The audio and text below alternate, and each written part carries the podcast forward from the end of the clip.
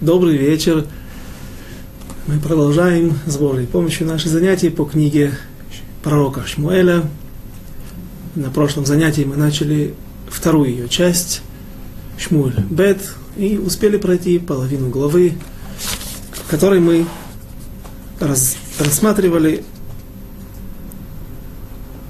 о том, как Давиду и его людям стало известно о том, что произошло с народом Израиля во время сражения с филистимлянами, после которого много людей погибло, и прежде всего погибли пророк царь Шауль и его сыновья.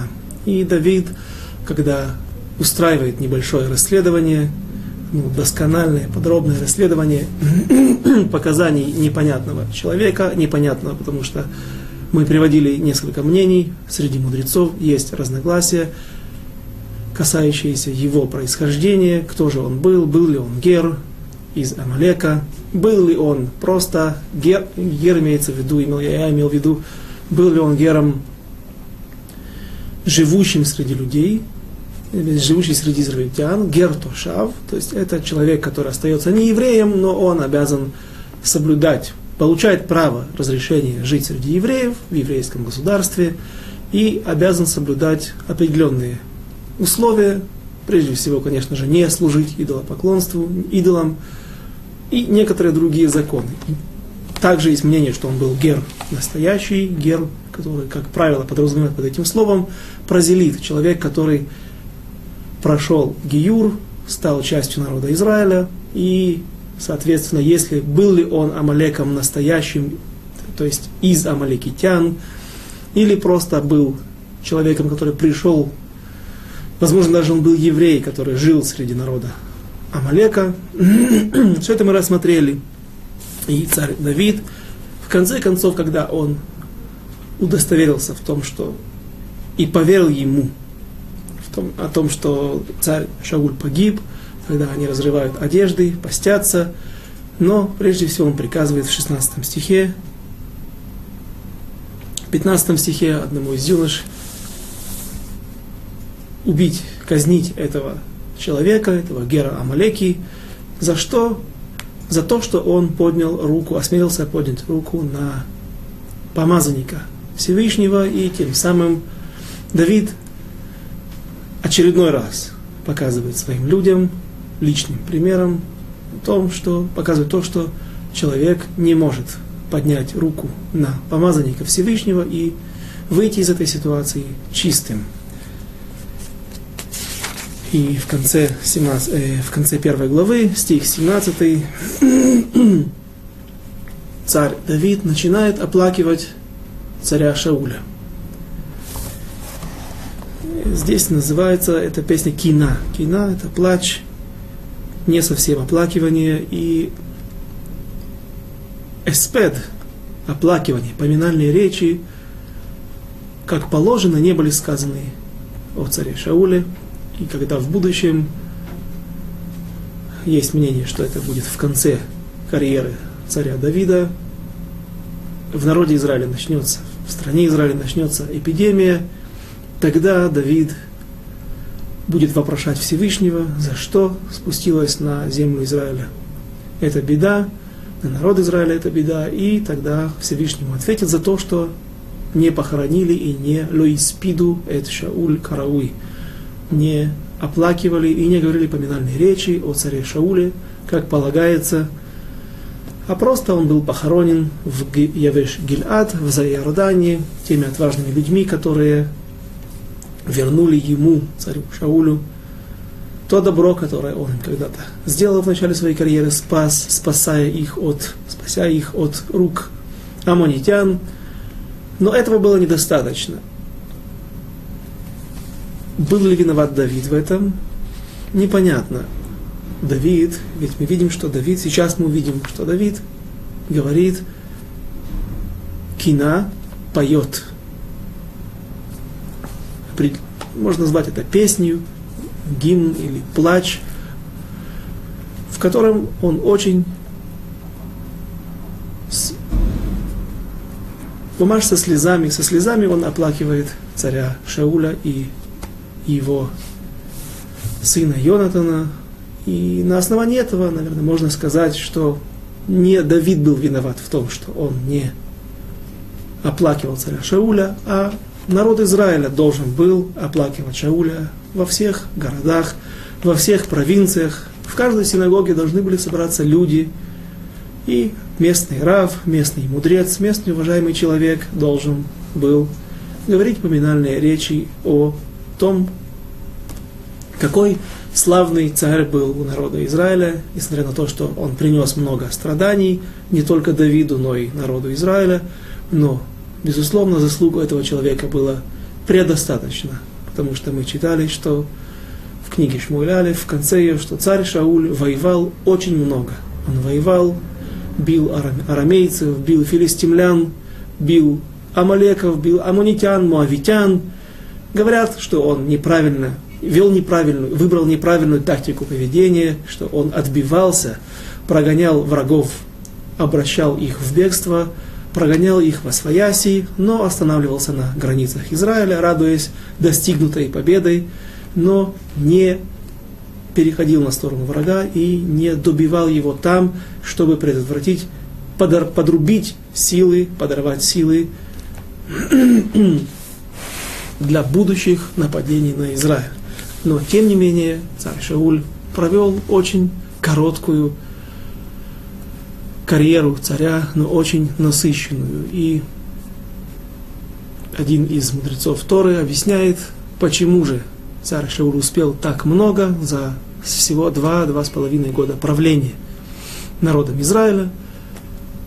Он объясняет, что в благословении Якова про, отец Яков называет Беньямин, дает ему благословение или называют его Зеев Ятров, Беньямин Зеев Ятров.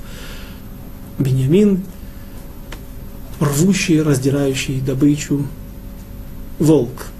То есть человек, обладающий свойствами того, который успевает очень многое в короткий срок. Теперь же царь Шауль погиб. И вот царь Давид говорит кина, поет кина. Глава книга Шмуль Бет, глава Алеф, посук Юд Зайн, стих 17, глава 1. Ваиконен Давид, эт акина газот, аль Шауль, валь Йонатан бно. И оплакал Давид Шауля, Йонатана, сына его, этим плачем. Стих 18, ויאמר ללמד בני יהודה קשת, הנה כתובה על ספר הישר. Я преднамеренно прочту следующий стих, чтобы создать связку, или же наоборот, чтобы мы видели контраст между двумя стихами, 18 и 19. Ацви Исраэль, Албаматеха, Халаль, Эйх, Нафлу, Гиборим. И сказал, и сказал Давид, следует научить сыновей Иудиных владеть луком, вот он записан в Сефер Аяшар, в скобках переводят книги праведных. На самом деле есть спор, что же, о какой книге идет речь. И 19 стих Израиль краса на горах твоих пала, убитой, как пали герои.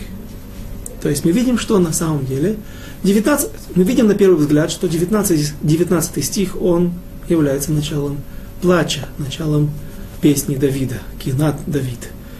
Но на самом деле, объясняют наши мудрецы, что царь Давид начинает песню в 18 стихе. И какое имеет отношение этот стих к плачу? Сказал Давид, следует научить сыновей Иудиных владеть луком.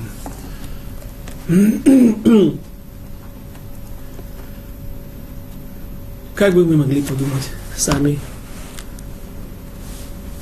размышляя над этими строками. Сейчас сыновья Израиля пали в бою с филистимлянами. Филистимляне были хорошо обученные воины, люди, которые промышляли разбоем, пиратством на море, воевали с другими народами, со всеми народами, которые они окружали, э, которые, в окружении которых они жили или в окрестностях в свое время по версии историков, не по версии наших мудрецов, которые говорят, что это какие-то филистимляне являются какими-то дарийскими племенами, которые достигли берегов Израиля в этом месте. Также они высадились в Египте, там в свое время подняли бунт.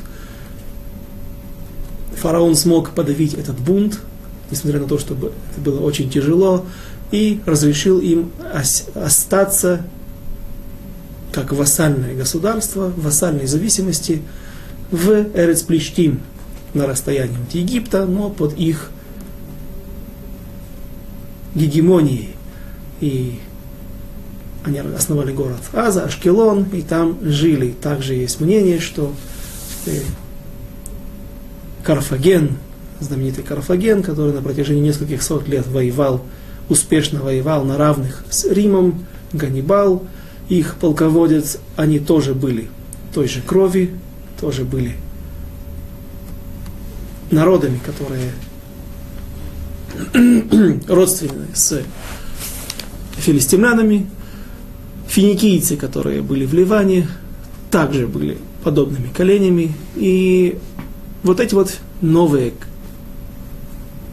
племена, которые достигли всего побережья Южного и Восточного Средиземноморья, по разным мнениям говорят, что это племена, которые распространились по побережью Средиземного моря э, из-за катастрофы с островом Санторин, есть другие мнения, какие-то племена, пришедшие с севера Греции, из Европы, которые уничтожили на своем пути, когда они шли по суше, Хитийскую империю, которая находилась в, на территории Турции.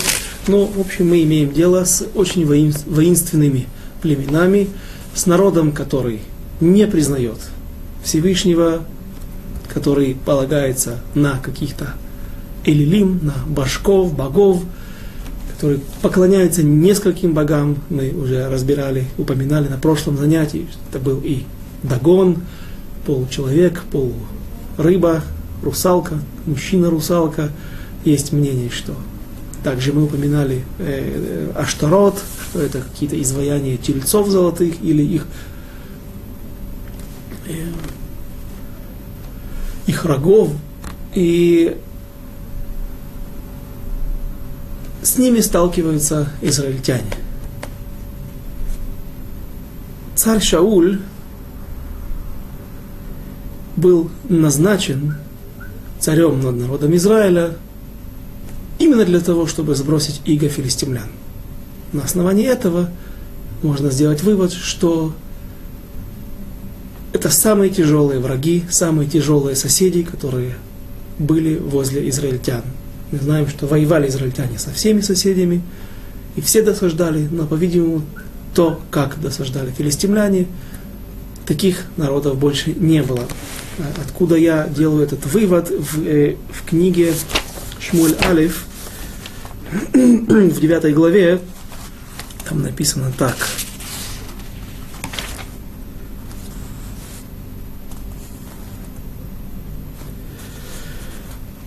Глава 9, стих 15. «А Господь известил Шмуэля за день до прихода Шауля, сказав, Шауль, царь, пока что еще Шауль отправляется со своим отроком искать потерянных, утерянных ослиц. И вот Всевышний говорит в стихе 15, глава 9, Шмуэль Алиф, первая книга Алифа, первая книга Шмуэля. «Завтра к этому времени я пришлю к тебе человека из земли Бениаминовой, и помажешь ты его в правителе народу моему, Израилю, и спасет он народ мой от руки филистимлян» для Всевышнего гнет филистимлян был самым тяжелым в его глазах по отношению к народу Израиля. Вернемся к нашей первой главе и к плачу Давида. Кинат Давид. Так вот, мы, мы занимались вопросом, имеет ли отношение 18 стих, стих к 19 стиху, который уж по всем мнениям начинается и является собой началом плача Давида. И мы сказали о том, что говорят некоторые комментаторы, что именно обучить сыновей Израиля, сыновей Иуды, стрельбе из лука, это является началом кина. Каким образом? Филистимляне как разили израильтян? Они разили из стрел прежде всего, а потом, когда доходили уже до добитых, до пораженных рядов израильтян, они вступали в единоборство на других видах оружия, мечи, копья, но прежде всего это были стрелы. Мы читали в конце, как настигли стрельцы царя Шауля, и он понял, что ему уже не убежать. И у израильтян не было специально обученных стрелков, не было практически людей, кроме Ионатана, которые хорошо владели луком, и поэтому очевидное поражение, очевидно, что поражение от филистимлян было по причине того, что израильтяне не обладали регулярной армией, специально обученными частями, плюс Коах Милуим, те силы, боевые силы, которые могут прийти на замену, на подмогу, которые призывники, которые могут помочь регулярной армии. Филистимля, у филистимлян же, как мы уже говорили несколько минут до этого, была хорошо обученная армия, хорошо, об, хорошо обученная, хорошо вооруженная армия нападения и армия захвата. И вот поэтому Давид говорит такие слова. Но это не единственный вывод, который, к которому приходят наши мудрецы на основании этого стиха. Знаменитый Аганацив, Рахайм Берлин из города Воложина, он в Шеил тот на Хумаш, на Пятикнижие, в своей книге, в своем комментарии говорит так о трактует эти строки таким образом. Написано в книге Берешит и Сефер Хаяшар, о котором говорится здесь, книга праведных. Это не книги Рамхаля, путь праведных или Месилат Ишарим, не то и не другое, а Анецив говорит, это книга Дворим. Последняя книга из Пятикнижия Моисеева. Почему же он именно ее называет Сефер Яшар? Потому что там написано, так он приводит на основании Вавилонского Талмуда, в трактате Абодазара, идолопоклонство, написаны стихи о том, как Иакова Вину благословляет сыновей. Не это дополнительное благословение, в отличие от книги Берешит в самом начале, а точнее в самом ее конце, в недельной главе Ваехи, и там написаны такие слова в книге Дворим. В 33 главе написано о Иуде Ядав Равло. Можно перевести, есть разные переводы, но самый простой смысл Ядав Равло, его рук достаточно ему. Что же написано о колене Бениамина, также 33 глава, 12 стих, о Иуде в 7 стихе, а здесь в 12 Едид Ашем Ишкон Лабетах. Близкий Всевышнего будет находиться, Ишкон от слова шхина, как шхина, то, что что-то находится в каком-то определенном месте, так и он Ишкон Лабетах будет жить, находиться в состоянии уверенности. У колена Бениамина, у их праотца, родоначальника колена Бениамина, Беньомина, сына Иакова была, было особое качество, путь его в жизни, самоотверженность, самоотдача и абсолютная уверенность во Всевышнем. То есть он идет на войну, не задумываясь, не опасаясь, не боясь врага. Он уверен во Всевышнем, уверен в том, что ему будет сопутствовать удача. И говорит теперь царь Давид – на флуге Борим. Погибли наши богатыри. Ушло царство, Всевышний отобрал царство от колена Бениамина. Теперь нету того поведения, нету того пути в жизни, служения Всевышнему путем самоотвержения, путем самоотдачи. Теперь мы должны воевать то, как указано нам колену Иуды. Теперь я, царь Иудеев, становлюсь единственным помазанником на престол, и рано или поздно, когда будет угодно Всевышнему, я стану царем над всем Израилем. но я из колена Иуды. У колена Иуды написано, я да вравло, его рук достаточно ему. То есть он должен воевать не полагаясь на, будучи уверенным во Всевышнем, а воевать своими силами, как говорят, стоять ногами на земле. Война, к войне готовятся путем изучения тактики, подготовки, тактики изучения военных, других военных интриг, которые были путем хорошего вооружения, путем подготовки, то есть как пользуется умением стрелять из лука в том числе. И поэтому царь Давид говорит, что теперь прошло то время, когда царь Шауль вел народ Израиля на своих врагов, не задумываясь о том, что же будет. Он был уверен во Всевышнем, и он никогда не спрашивал Урим Ветумим. К сожалению, иногда это его подводило, и это иногда оно стоило ему и жизни, и жизни многим израильтянам, но в большинстве случаев царь Шауль вел войны, не оглядываясь назад и не задумываясь о том, что же будет завтра, или как подходить к этой войне. Царь Давид говорит, что он является представителем другого колена, у которого сам пророк Яков, которому указал жить по определенным правилам. Пророк Яков видел определенные свойства, качества характера этих сыновей, своих сыновей, и поэтому он указал им тот путь, которого нужен, должен придерживаться каждый из сыновей. И теперь понятно, почему Анецив, или почему Давид говорит, «Царих лаламед бней Иуда кашет». И почему эта строка является открытием, началом песни или оплакивания Давида. Потому что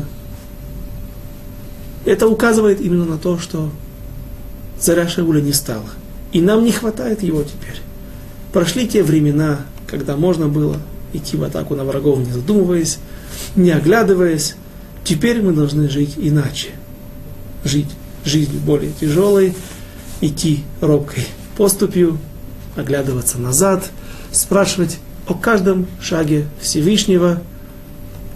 Но это наш путь, если Всевышний хочет, чтобы мы, я был именно от колена Иуды стал царем всего Израиля, а у меня определенные свойства, которые заповедовал мне сам Яков, точнее, который вложил в меня Всевышний, который открыл мне Яков, наш праотец, так мы будем теперь жить именно так.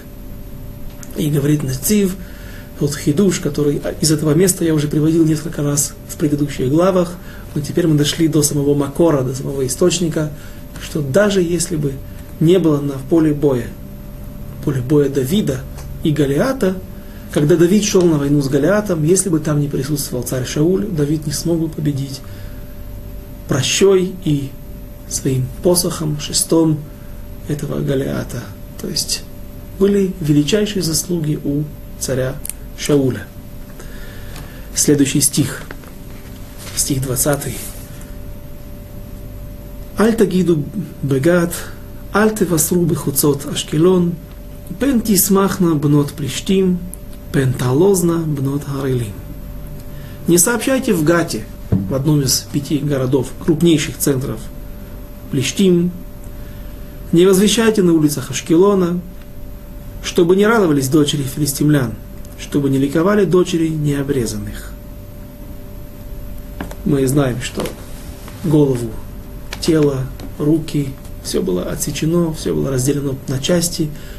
тела царя Шауля – и его сыновей, также и доспехи пошли в ход. Для чего? Для пропаганды, для тамула, для того, чтобы их пронесли по городам земли филистимлян и для того, чтобы поднять их боевой дух и доставить им много радости о том, что тем, что царь Шауль пал, их заклятый враг, враг, который смог принести им много бед, много поражений, теперь его больше нету. Говорит Давид, не радуйтесь, ран, рано радуйтесь. Не придется вам еще веселиться, не придется вам ликовать. Стих 21. Гары Багильбоа Аль Тал ва Аль Матар Алейхем Уздей Трумот Кишам Ниг Аль Маген Гиборим Маген Шауль Бли Машиах Башомен.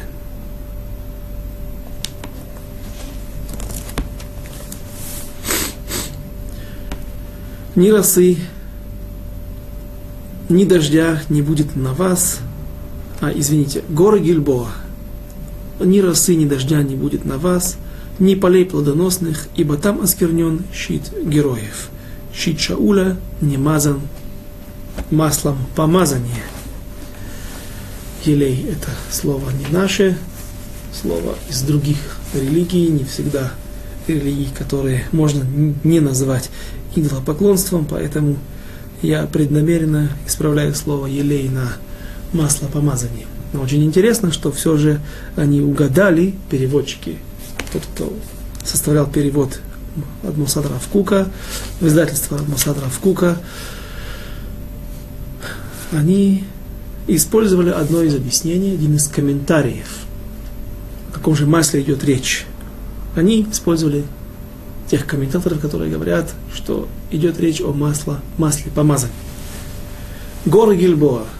Горы Гильбоа находятся на севере Самарии, об этом мы уже дважды или трижды говорили.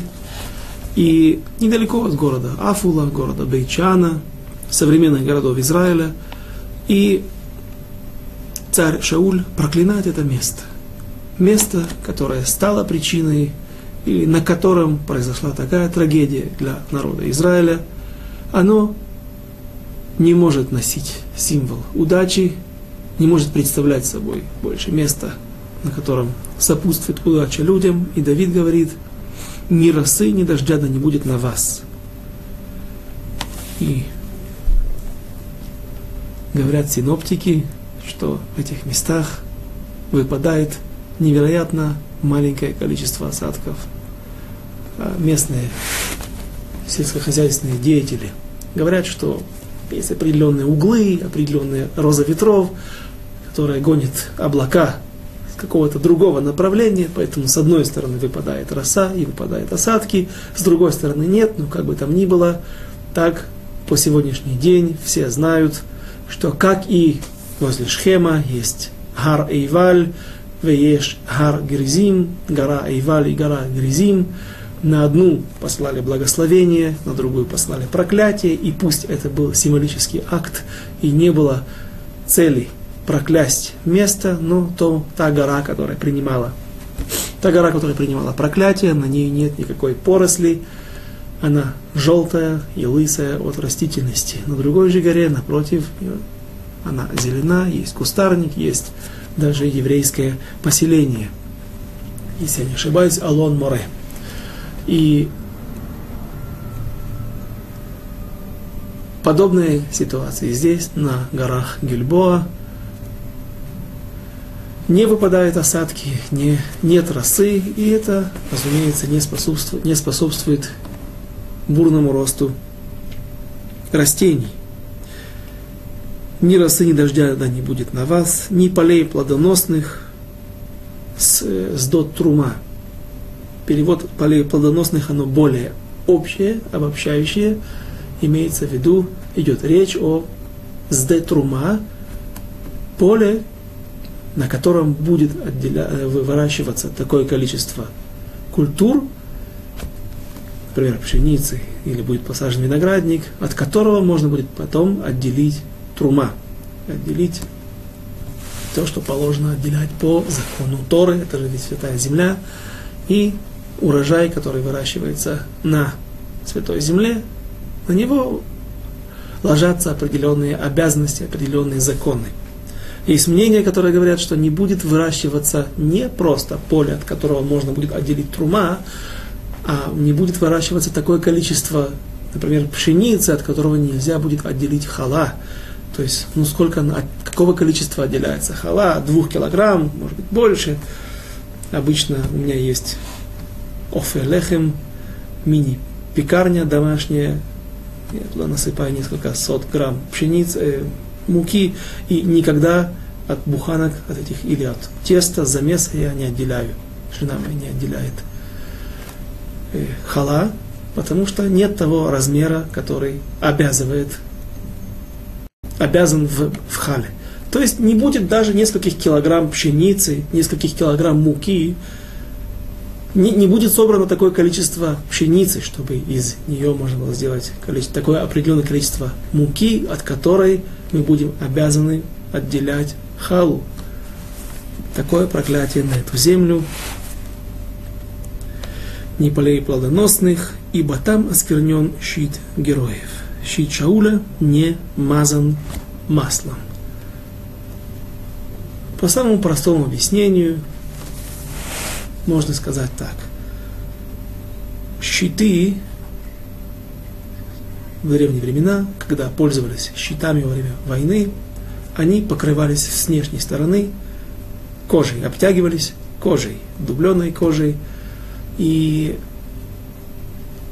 кроме того, что она обладала определенной твердостью, ее также смазывали маслом, для того, чтобы создать эффект рикошета – Э, когда стрела попадает не прямо перпендикулярно щиту, а под небольшим даже углом, если щит смазан, он скользкий, также наверняка его изгибали немного, это становилось причиной того, что стрела отскакивала, она скользила и не проникала через щит, который в те времена наверняка делался из дерева, а не из металла.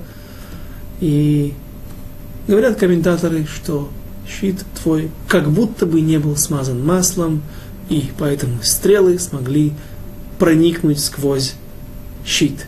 На самом деле мы знаем, что Йонатан и другие его братья, Малкишуа и Авинадав, погибли от стрел. Царь Шауль погиб от того, что он пал на свой меч, а потом был добит мечом этого Гера Амаликитянина. Но можно сказать, что идет речь иносказательно о Шауле, о том, как царь как бы не смазал его щит, то есть царь Всевышний, царь всей земли, убрал защиту царя Шауля, и поэтому враги смогли проникнуть сквозь ту оборону, которая была поставлена Всевышним до этого. Другие же говорят, комментаторы, что царь Шауль был помазан на трон маслом. Помазание, напомним, это идет речь о том же масле, которое сделал еще в пустыне во время 40 лет пребывания в пустыне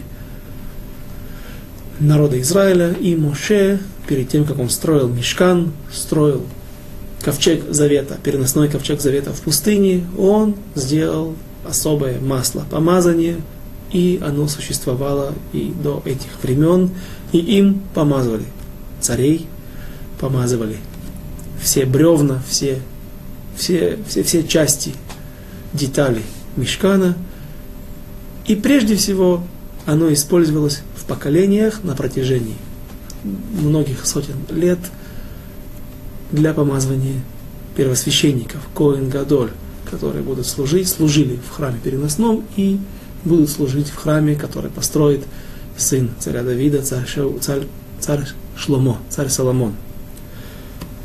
И вот по тому мнению, которое говорит, что царь Шауль был, таки да, был помазан на престол маслом. Помазание оливковым маслом, а не маслом афарсимона, хурма, есть спор, есть часть мудрецов, которые говорят, в основном Хазаль, мудрецы Талмуда, мудрецы Мидрашей, мудрецы Решуним, они говорят, что царь Шуль был помазан, да, маслом помазания, оливковым маслом, э, начиная с Абарбанеля и других комментаторов, и, а, а, они говорят, что царь Шауль был помазан маслом Афарсимона, маслом хурмы, Так вот, даже по тому мнению, которое говорит, что он был помазан на престол маслом помазание, оливковым маслом, щит его не был смазан, и поэтому он не спас его от смерти. Вновь скажем, что идет речь о говорится иносказательно, потому что не от того, что был пробит щит, погиб царь Шауль. Стих 22. Мидам халалим, мехерев гиборим, кешет Йонатан ло, насог, ахор вехерев Шауль ло ташув рейкам. Стих 22. От крови убитых, от тука героев, лук Йонатана никогда не отступал, и меч Шауля не, возвещ... не возвращался ни с чем. Мальбим объясняет разделение между луком и мечом. Йонатан воевал луком. Его отец, царь Шауль, воевал мечом. У царя Шауля не было лука. У Йонатана был меч. Но также был лук, когда Йонатан полюбил Давида, когда он увидел в нем будущего вождя народа Израиля, великого человека, он написано, что он отдал ему, снял с него царскую одежду, царс, одежду царского сына, плащ и отдал ад харбо в ад кашто, до меча, все до меча и до лука. Он отдал ему все. Мы видим отсюда, что у него был лук.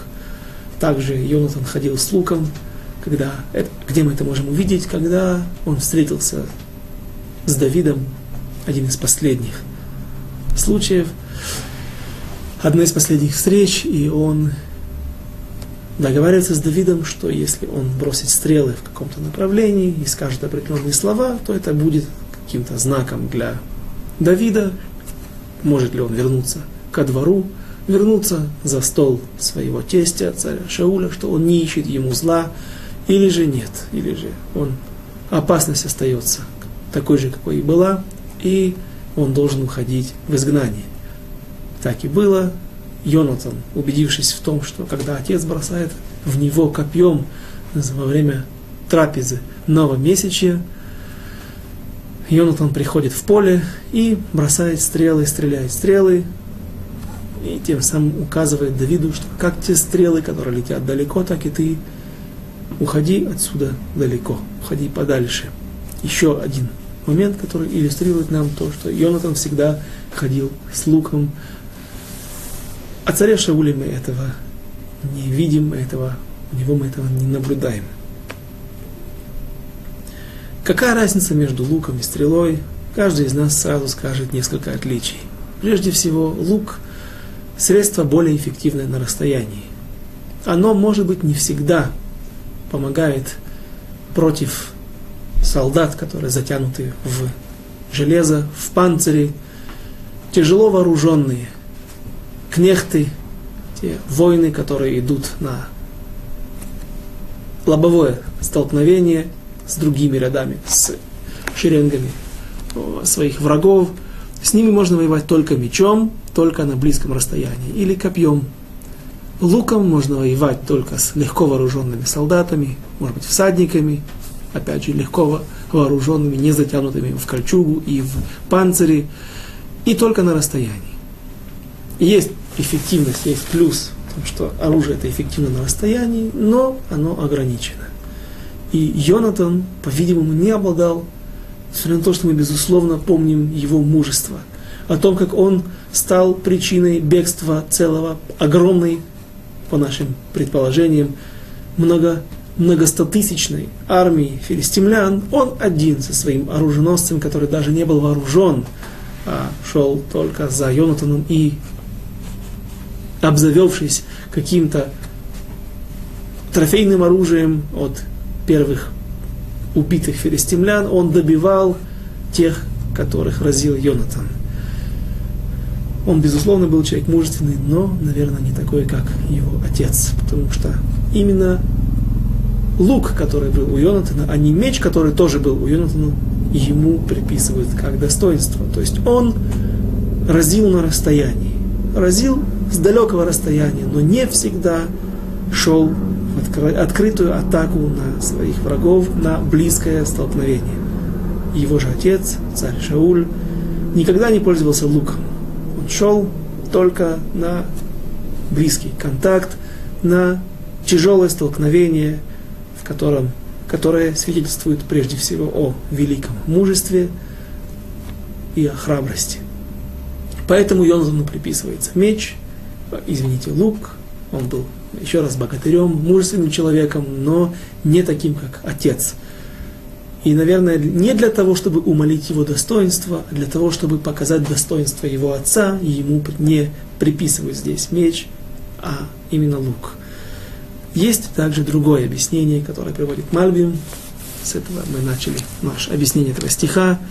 Мальбим говорит, трактует стих так. Он говорит, что лук поразит на расстоянии. И иногда человек, насытившись кровью, насытившись э, достижением своей цели, поразив, выпустив много стрел и поразив большое количество врагов, он может сказать, достаточно мне, я могу от теперь отступить, я достаточно, я выполнил свою миссию, выполнил свою роль, мне на сегодня, на этот раз хватит. Об этом говорит. То есть он, иными словами, такое поведение стрельцов. Стрелец, он выпускает стрелы, добивается своей цели и часто отступает. Не так вел себя Йонатан, говорит Мальбин, еще раз прочтем стих 22. От крови убитых, и перед, перед, можно, перед, нужно перескочить от тука героев, от кров, крови убитых лук Йонатана никогда не отступал. Так объясняет Мальбин. Теперь идет речь о Хелеве, о жир, тук. Тук героев, это, соответственно, должно относиться к царю Шаулю. И меч Шауля не возвращался ни с чем. Говорит Мальбим, человек, который идет в близкий бой, на, в атаку с мечом. Вдруг он может в какой-то момент столкнуться с чудовищем, подобным Галиату, и увидев его тучность, его мощь, так говорит Марбин, он боится, что он даже не сможет пронзить его тело до конца через то, те слои жира, той массы, которая несет на себе как вооружение, как панциры, как кольчуги, так и подкожных жиров. Он боится, человек иногда может отступить от страха перед тяжелым врагом, что он не может его пронзить, поразить его до конца. Так вот, Шауль никогда не шел по пути этих солдат, обычных солдат, которые, вступая в бой, могли отступить перед видом врага, перед видом, видом особо тяжелого врага, особо мощного врага. Он никогда не возвращался без жертв. От тука героев меч Шауля не возвращался ни с чем, никогда не отступал. Так объясняет Мальбим. Стих 23. שאול ויונתן הנאהבים והנעימים בחייהם, ובמותם לא נפרדו, מנשרים כלו ומאריות גברו. Шауль и Йонатан, любимые и приятные при жизни своей, и в смерти своей неразлучны. Быстрее орлов, сильнее львов они были. стих 23 не, также не, не совсем точно, не по всем мнениям проходит этот перевод. Шауль ва Ионатан Ганей Гавим, любимые, люди, которые любили друг друга, как отец и сын, Веганеимим, Бехаеим, там Нефраду. Неразлучные. Люди, которые любили друг друга. Отсюда мы можем увидеть, доказать, привести доказательства того, что Несмотря на то, что царь Шауль подозревал Йонатана не без оснований в том, что он помогает Давиду, якобы врагу престола, и мы видим, что были много столкновений между Йонатаном и Шаулем, и однажды это чуть ли не стоило жизни Йонатану, когда Шауль бросает копье во время той трапезы, которую мы сегодня упомянули, когда дважды иногда, один день, иногда дважды праздновали трапезу новомесячия, на новолуние, Рош Хойдыш на иврите, э, когда он просто бросает копье в своего сына.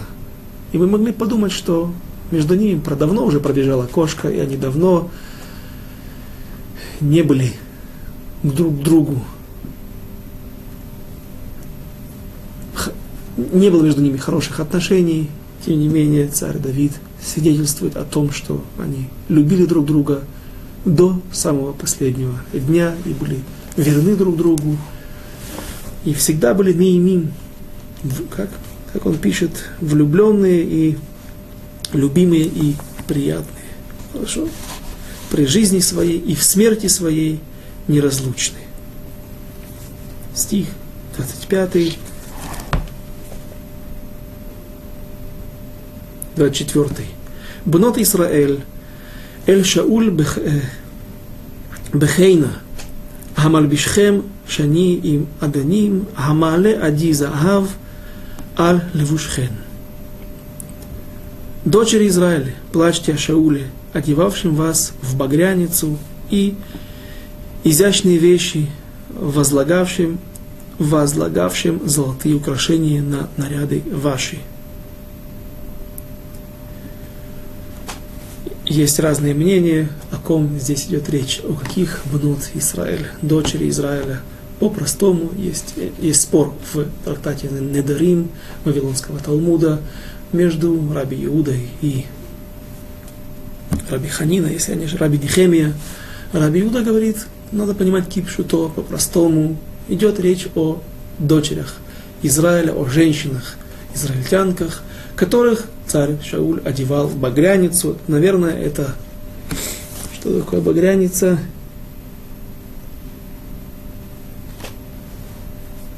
Шани, им аданим хамале адизахав левушхем.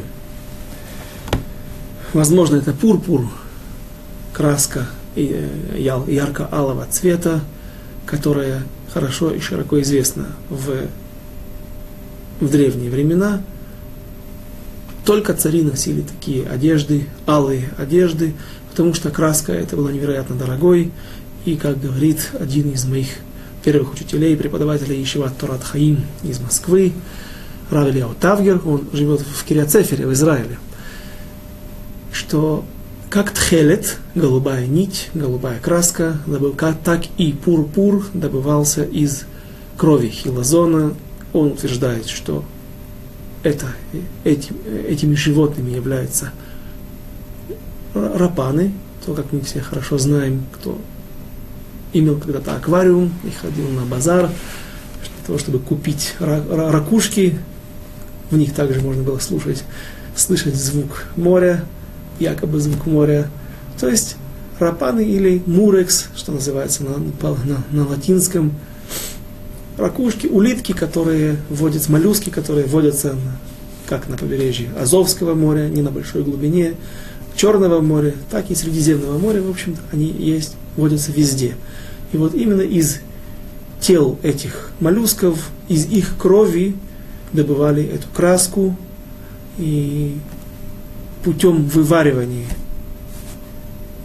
определенные разные процессы технологические, путем варки, таким образом, а, определенным образом появлялась красная краска, путем другого, другой технологии появлял э, этот же цвет давал это, эта же кровь давала синий цвет. И, возможно, в эти одежды одевал, в царские одежды, эту крас, краску мог позволить себе только царь, только очень богатые люди, и не, не, не, неспроста одежды были полосатые. Кутонет пасим, э, ту рубашку, то платье, которое сделал Яков своему сыну Йосефу. Почему оно было пасим? Потому что рубашка или любой материал, любой, любое текстильное производство, оно состоит, любой бат, э, материя состоит из поперечных и продольных, продольных поперечных нитей.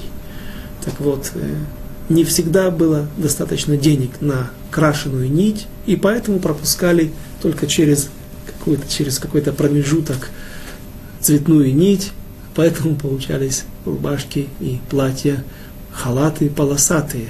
А только богатые люди, только очень богатые люди и только цари могли позволить себе полностью покрашенную в какую-то краску одежду.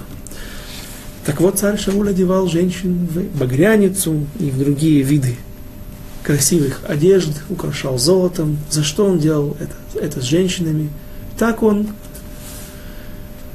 содержал жен тех солдат, которые ходили на войны. Царь Шауль, как мы уже сегодня упоминали, вел массу войн против врагов Израиля. И я не думаю, что профсоюзные – органы были развиты в те времена так же, как и сегодня, когда человека, если и забирают сегодня на Милуим, на месяц, каждый, кто служил в армии Израиля, в Цаале, он потом до возраста, возраста 35-37 лет или 31 года плюс 5 детей, это является ограничением для того, чтобы человек ходил на Милуим. Я забыл, как это называется по-русски, Милуим –